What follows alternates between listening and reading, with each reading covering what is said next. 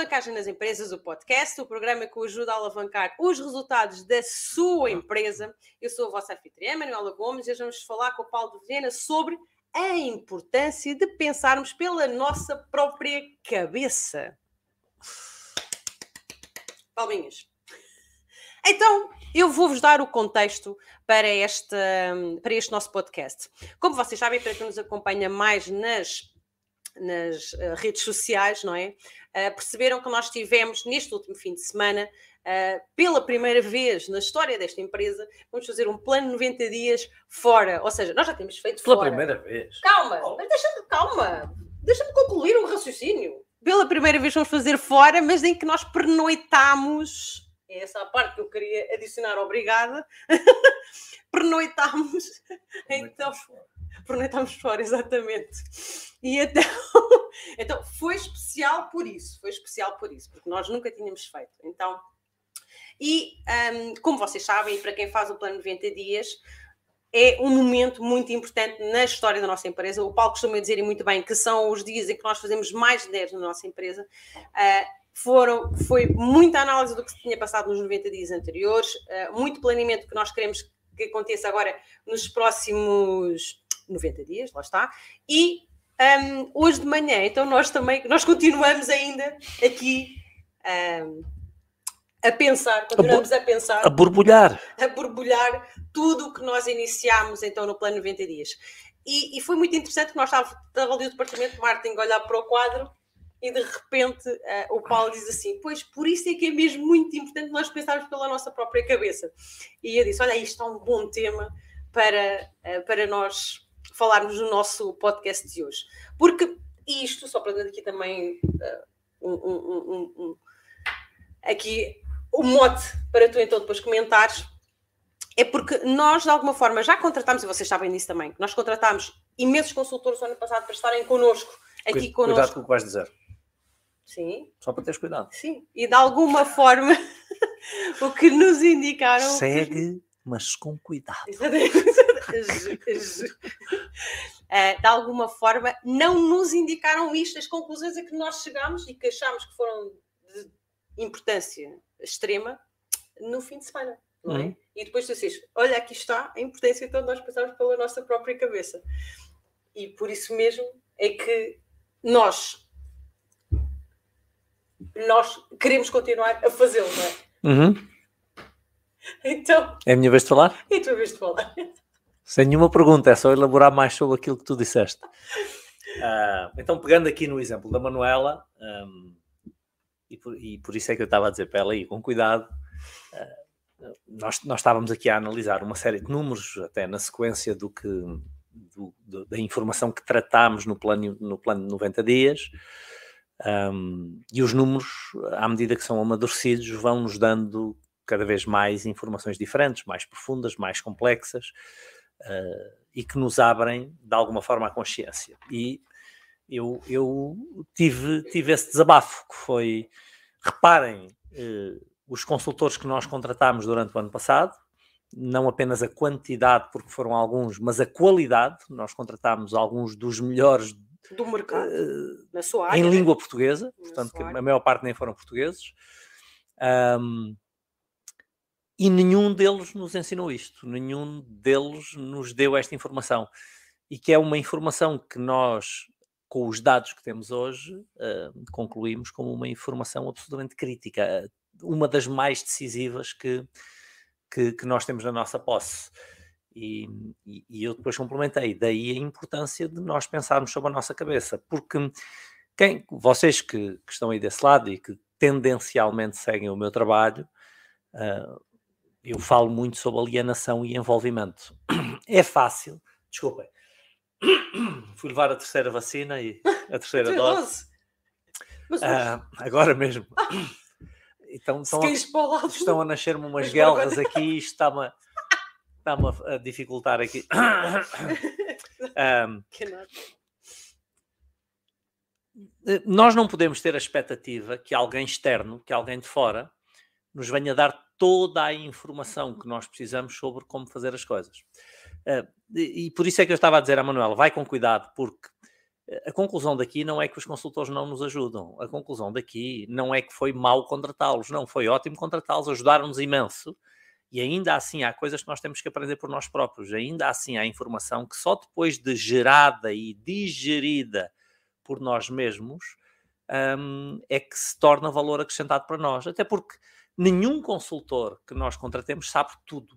Uh, portanto, talvez com a experiência, muitas vezes nós até aprendamos coisas que, que eles ainda não aprenderam e que eles ainda não sabem.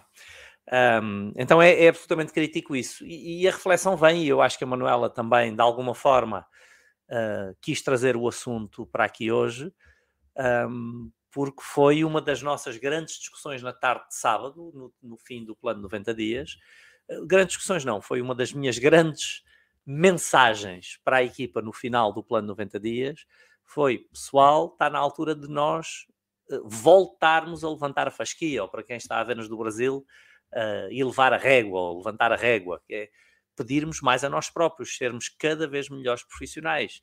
E o que é pedirmos mais a nós próprios e sermos cada vez melhores profissionais? É, é, é, é querermos saber as coisas, é, é querermos entender as coisas, querermos entendê-las melhor, é, é, não fazer as coisas porque alguém disse para fazer.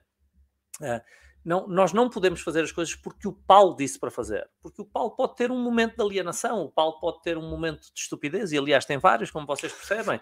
O Paulo pode estar errado, o Paulo pode não estar a ver algumas coisas, o, o raciocínio do Paulo pode estar errado.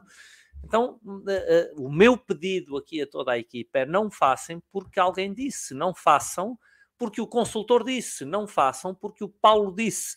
E reparam quando eu, reparem quando eu digo não façam porque ele disse, é, não é não façam é, a, a, probabilidade de ser a coisa certa a fazer, se calhar, é, é elevada.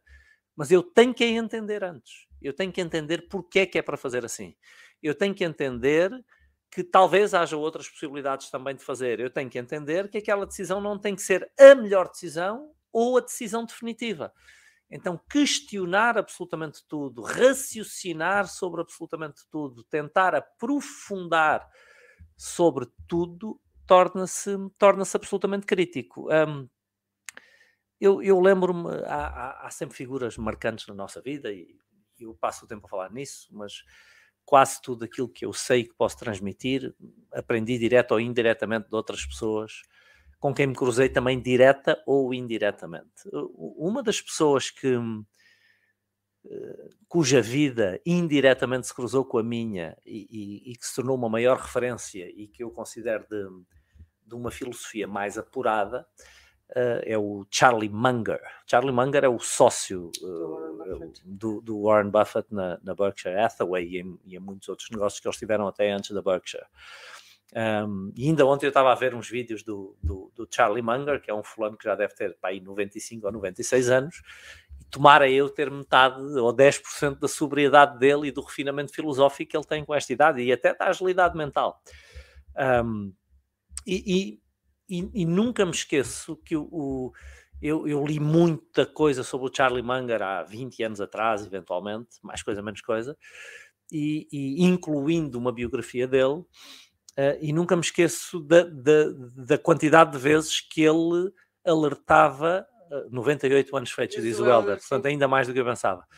Um, um, da, da, da, da, quantidade de vezes que ele alertava para a nossa necessidade de pensarmos sobre, pela nossa cabeça, de tomarmos as nossas próprias decisões.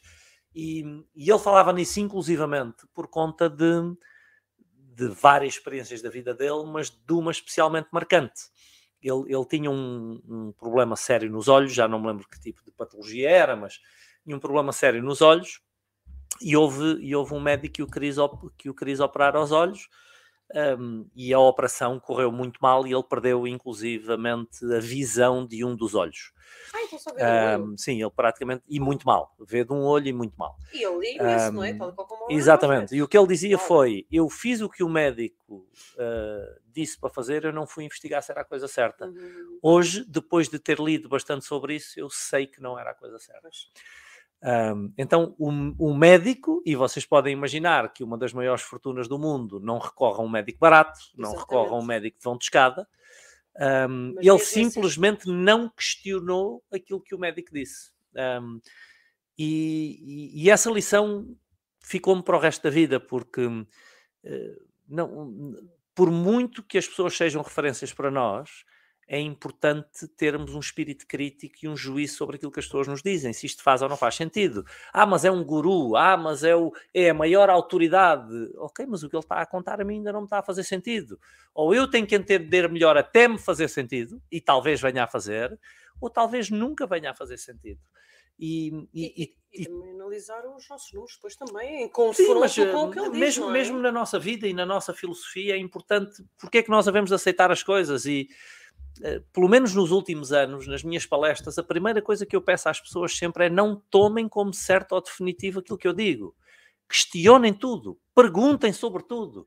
Hum, e eu não tenho que ter razão. No final do dia, vocês podem sair daqui a pensar algumas ideias serviram, outras não.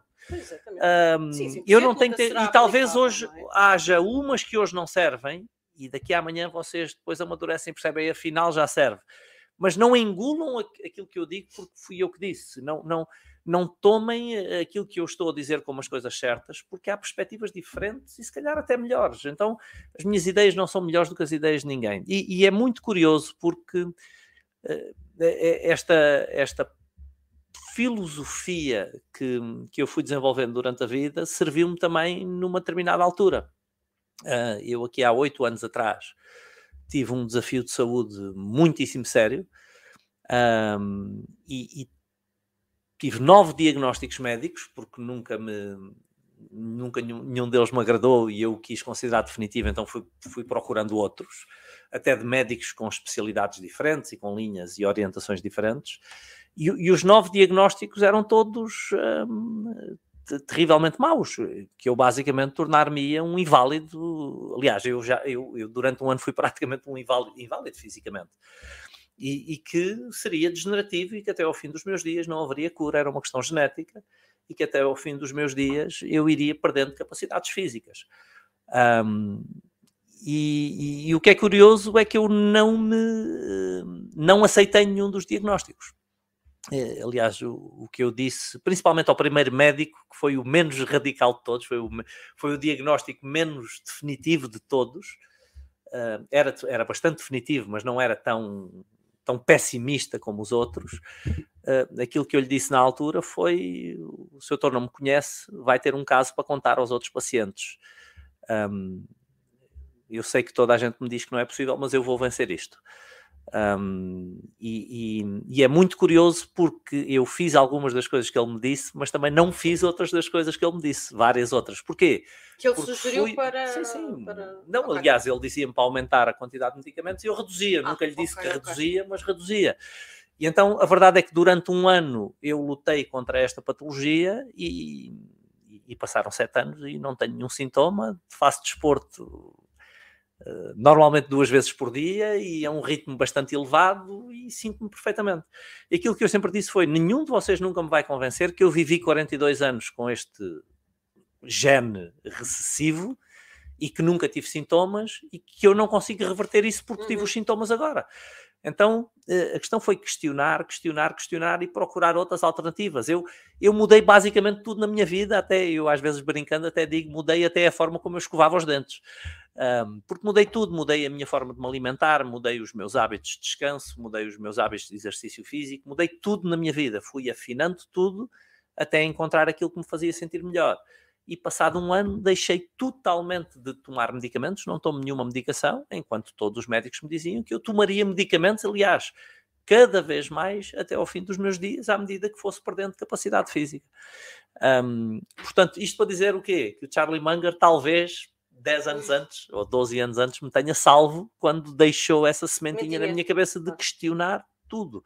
Pensa pela tua cabeça. E, e, e recordo-me que mais à frente, Jim Rohn nos, me, me, me, incentivou, mais uma vez através de, do trabalho dele, porque eu nunca tive o privilégio de o conhecer pessoalmente. O Charlie Munger ainda lhe apertei a mão, mas o Jim Rohn não. Um, mas dele dizer mais ou menos isso, que é, nós temos que ler um livro sobre Hitler para perceber a, a filosofia dele, para entender a filosofia dele, para perceber os caminhos que muitas vezes o ser humano acaba por fazer, por perceber quão quão patético e quão medíocre e, quão, e, e, quão baixo um ser humano pode ser, um, e depois ler outro livro sobre Gandhi ou sobre Martin Luther King, oh, sobre a Mother Teresa, para perceber exatamente a elevação do ser humano, mas ler os dois livros e tirar as nossas próprias conclusões, ler os dois livros e tomar as nossas uhum. próprias decisões e entender que muitas vezes numa má experiência há uma boa aprendizagem para recolher e muitas vezes numa boa experiência há uma má aprendizagem para, para recolher. Então, a, a, capacidade de digerir tudo o, acontece, o que acontece e formar a nossa própria opinião sobre as coisas. Porque hoje em dia a verdade é esta: nós lemos um livro a dizer que se eu comer isto, isto e aquilo, que vou viver para sempre. Sim, sim. E depois eu compro outro livro que me diz que se eu comer exatamente a mesma coisa que eu morro no ano que vem. Exatamente. Obviamente estou a exagerar, mas uh, qual dos livros eu vou seguir? Eu tenho de ler os dois e fazer o meu próprio juízo. Sim, e também e... experimentar, não é? Porque isto não é só ler e pensar. E, e experimentar o que funciona para é? mim. Ainda ontem eu estava eu estava a ter essa discussão sobre, sobre o crossfit. Sobre o crossfit. E, Deixa-me adivinhar. E não vamos... és. Não és. Eh, como é que se diz? Já, já, já sai perceber qual é a minha ideia. um, Uh, eh, mas pronto, já vou entrar na polémica. Eu não sei conversar sem entrar na polémica, eh, na polémica mas yes. eu gosto de entrar na polémica. Yes. Que é estava, estava a ver um, um, um médico, um médico atleta super famoso, professor universitário no Brasil, que fez um post sobre uh, crossfit. E eu estava a conversar sobre isso. Um, e, e, e, dizia ele que, do ponto de vista, vamos ao ponto de vista científico. Sim. Então, do ponto de vista científico, o crossfit traz vários problemas. E, e em termos ah, estatísticos, okay. traz vários problemas. Uhum. Uh, em termos médios, um em cada três atletas de crossfit se lesiona uma vez por um ano. Um em três se lesiona todos os anos. É, é, é, é, não, não, portanto, ele dizia, do ponto de vista médico hum, e das lesões, não é um ponto de esporte. Exatamente. A estatística é incontornável. Aí, né? Do ponto de vista da performance desportiva e do emagrecimento, crossfiteiros, fiquem tranquilos, que aí é bom. Nós perdemos peso, Estejam um, à vontade, continuem. E aumentamos a nossa capacidade física através do crossfit. Do ponto de vista do ganho de massa muscular, uh, desculpem, não funciona. Desculpa. Uh, pelo menos do ganho relevante de massa muscular, não funciona. Uh, e depois até fez um comentário bem humorado, que é os crossfiteiros que estão muito fortes, é porque... sim, todos põem bomba. Pois. Dito por ele, não me atirem coisas, dito por ele. Se quiserem discutir isto nos comentários, eu vou adorar. Eh, mas qual é a conclusão que ele tirou? É que se, se, você vai fazer crossfit e gosta, continua a fazer bolas. Exatamente. Não, eu não preciso de razões médicas nem de razões científicas para fazer uma coisa que eu gosto. Se eu vou fazer e eu gosto, Exatamente. vá fazer. Ele diz: Eu adoro descer montanhas na neve a 80 km por hora. Sabendo faz bem à saúde. Não! Sabendo que se pode espetar o mar a qualquer momento. Não, não é. Mas eu não preciso explicar a mim próprio que aquilo faz bem à saúde. Exatamente. E fazer, eu vou fazer porquê? Porque me diverte, porque Exatamente. eu gosto. Então, Ao mesmo tempo, tentar fazer exercício. Exatamente. Pronto, é? Então, pá, se gostam, façam. Não tenho nada contra. Agora, não precisamos é de outras justificações para fazer. E eu estava a conversar sobre isso e a dizer assim: eu fiz uma vez. Crossfit. E o meu corpo disse-me imediatamente que aquilo não era para mim. O meu corpo disse-me imediatamente que não era o desporto que eu queria fazer. O meu! Exatamente. O teu pode ser diferente. Pois, pois, pois. Ou seja, a minha cabeça, eh, eh, eu percebi que a complexidade de alguns exercícios uhum. me deram um desconforto físico de tal forma que eu percebi eu vou-me aleijar a fazer isto muito, muito facilmente. Que engraçado. É eu, eu vou magoar-me a fazer isto e vou ter que deixar de treinar porque vou estar magoado, vou ter uma lesão que eu talvez tenha que ser operado, ou vou viver com dores o tempo inteiro, ou vou ter que andar com anti-inflamatórios e osteopatas. O meu corpo disse-me imediatamente que para mim não ia servir. Claro. O que não quer dizer que não sirva para as outras pessoas. Um, e eu digo isto muitas vezes nos meus cursos e nas minhas palestras. O que me serve a mim não tem que servir a vocês. Não é? O professor Clóvis de Barros Filho, no Brasil, filósofo e que fala muito sobre isso e que eu admiro imenso, fala muito sobre isso, que é eh, eu sei o que me faz feliz a mim. neste Exatamente. caso, ele refere-se a ele próprio. Um, mas para vocês serão coisas diferentes. Um gosta de pamonha, o outro não gosta de pamonha. Não é? Então, epá, do que é que eu gosto? Aquilo que me faz feliz a mim não tem que fazer feliz os outros. Nós temos uma tendência muito grande em querer defender, dividir o mundo entre certo e errado. Uhum, uhum. Isto está certo, aquilo está errado. E o mundo não é assim, não é? Não, não há, não se podem dividir as coisas entre certo e errado. E, e muitas vezes, acho que é um dos maiores desafios que eu tenho na minha profissão, é exatamente que as pessoas querem que eu lhes diga qual é a coisa certa a fazer. Ó oh, Paulo, neste cenário, qual é a coisa certa? Meu caro amigo, não há coisa certa. Se, se, se, houvesse coisas certas a fazer na gestão de uma empresa, éramos todos multimilionários sim, e sim, todas sim, as empresas uh, disparavam em vendas estavam, e, e, e, estavam cotadas em bolsa. Gerir uma empresa, se, se fosse um alfarrábio de coisas certas ou erradas, eu digo isto muitas vezes, qualquer miúdo saía da universidade, tinha estudado os manuais, a gente dava-lhe a Microsoft ou a Google ou a Tesla para gerir e ali aos manuais, isto está certo, aquilo está errado, isto está certo, aquilo está errado. Não existe isso, pessoal, não existe isso.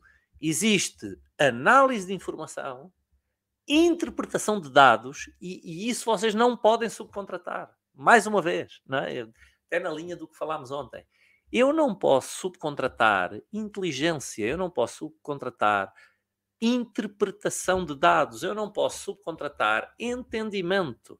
Eh, foi outra das discussões que nós tivemos no plano de 90 dias, nomeadamente com o nosso departamento de coaching, e eu voltei a insistir. Pessoal, nós não podemos substituir-nos aos nossos clientes no cérebro deles.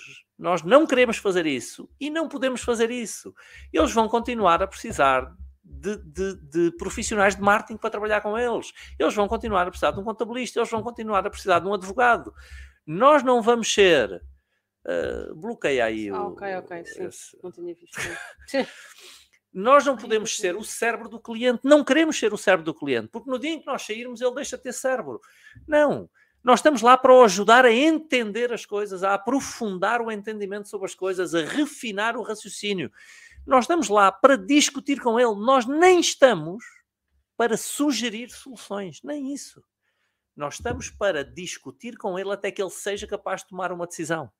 Nós estamos para conversar com ele até que ele seja capaz de fazer uma escolha. E muito importante o que eu vou dizer agora: ele analisar os resultados da escolha que fez no futuro para entender se foi uma escolha certa ou uma escolha errada porque ninguém faz só escolhas certas. Muitas vezes nós testamos até coisas sabendo que a probabilidade de estarem erradas é grande, simplesmente para confirmar que estavam erradas. E ainda agora, quando estávamos a conversar, eh, nós estávamos a concluir isso, que é no, no, no ano passado, no final do ano passado, no marketing, nós fizemos algumas coisas sabendo que estávamos a correr riscos, sabendo que a probabilidade de não estar certa era grande, que era um teste mas sim, que era um teste, mas simplesmente para confirmar que era de facto aquilo que não queríamos fazer no futuro. Um, para queimar essa etapa, para queimar essa possibilidade. E assim foi. Investimos algum dinheiro nisso. O resultado não foi uh, o desejado. Uh, foi, não, não, não posso dizer que não foi o esperado, mas não era o desejado, não foi bom. Ok, então já sabemos que assim não se faz. E isto são coisas que não vão mudar nunca. Por muito que nós saibamos sobre gestão de empresas, por muito que nós saibamos sobre marketing, por muito que nós saibamos sobre vendas, um, isto nunca vai mudar. Daqui por 10 anos devemos estar a fazer testes, até porque as coisas mudam todos exatamente, os dias. Eu, eu, coloquei um post salvo erro no Instagram esta, uh, esta semana, ou, no, ou no, se calhar no fim de semana, talvez no fim de semana. Um, pouco até por conta desta situação que nós estamos a atravessar agora, pandémica e da, da ciência ou não, não é? Porque parece muita gente hoje a dizer-nos pá, não questionem a ciência, não é? Façam, façam aquilo que nós estamos a dizer, não questionem a ciência meu caro amigo, a, a ciência, a ciência foi construída, ou tem, é, constrói-se exatamente questionando. questionando. O é, próprio é, processo científico é, nós aprendemos na é escola, questionar é? tudo, é questionar tudo, eu tenho que questionar tudo, eu tenho que questionar aquilo que eu próprio acredito, eu tenho que questionar aquilo que os outros acreditam. Não, não, nós tivemos o. Eu respeito a figura, não, não, não, não entendam erradamente o que eu estou a dizer, mas uma das coisas que aconteceu o ano passado, durante o período pandémico, Uh, houve, houve uma pessoa que, por alguma razão, não vou, não vou arbitrar possibilidades, mas que se estabeleceu aí como uma grande referência na virologia e que várias vezes foi à televisão, foi o Dr. Pedro Simas, e que em determinada altura no ano passado, uh, numa entrevista em direto de televisão, se sai com, com, a, com a brilhante ideia de que eh, nós devíamos seguir aquilo que o governo nos diz para fazer, porque nós contratamos o governo exatamente para ele pensar por nós. Ou contratamos, desculpem, elegemos o governo, elegemos as instituições exatamente para elas pensarem por nós. Nunca, nunca eu vou eleger alguém para pensar por mim. Eu vou eleger alguém para executar por mim. Eu vou aprovar um programa uh, eleitoral para ser executado por mim, para ser executado em nome de nós todos, mas nunca para pensar por mim. Até porque uh, eu, eu voto naquele partido, ou eu voto naquele indivíduo, ou seja o que for, mas eu estou cá para escrutinar o que ele faz, porque eu posso mudar o meu sentido de voto nas eleições contrárias. Uh, mais sim, um, mais sim, um sim, aí para. Nossa Senhora, o que é isto? Não, não... Pronto. Podemos, então, tá, então é, é, é, a conclusão, a grande conclusão é esta. Pessoal, nada substitui nós pensarmos pela própria cabeça. Eu, eu conheci no Brasil há uns anos um, um, indivíduo incrível, sou um admirador, o Dr. Ricardo Amorim, talvez o economista ah, mais famoso no Brasil nesta altura. Uh, e ele agora anda envolvido. Um, com passar algumas ideias que são críticas, até porque se aproxima o processo eleitoral no Brasil também.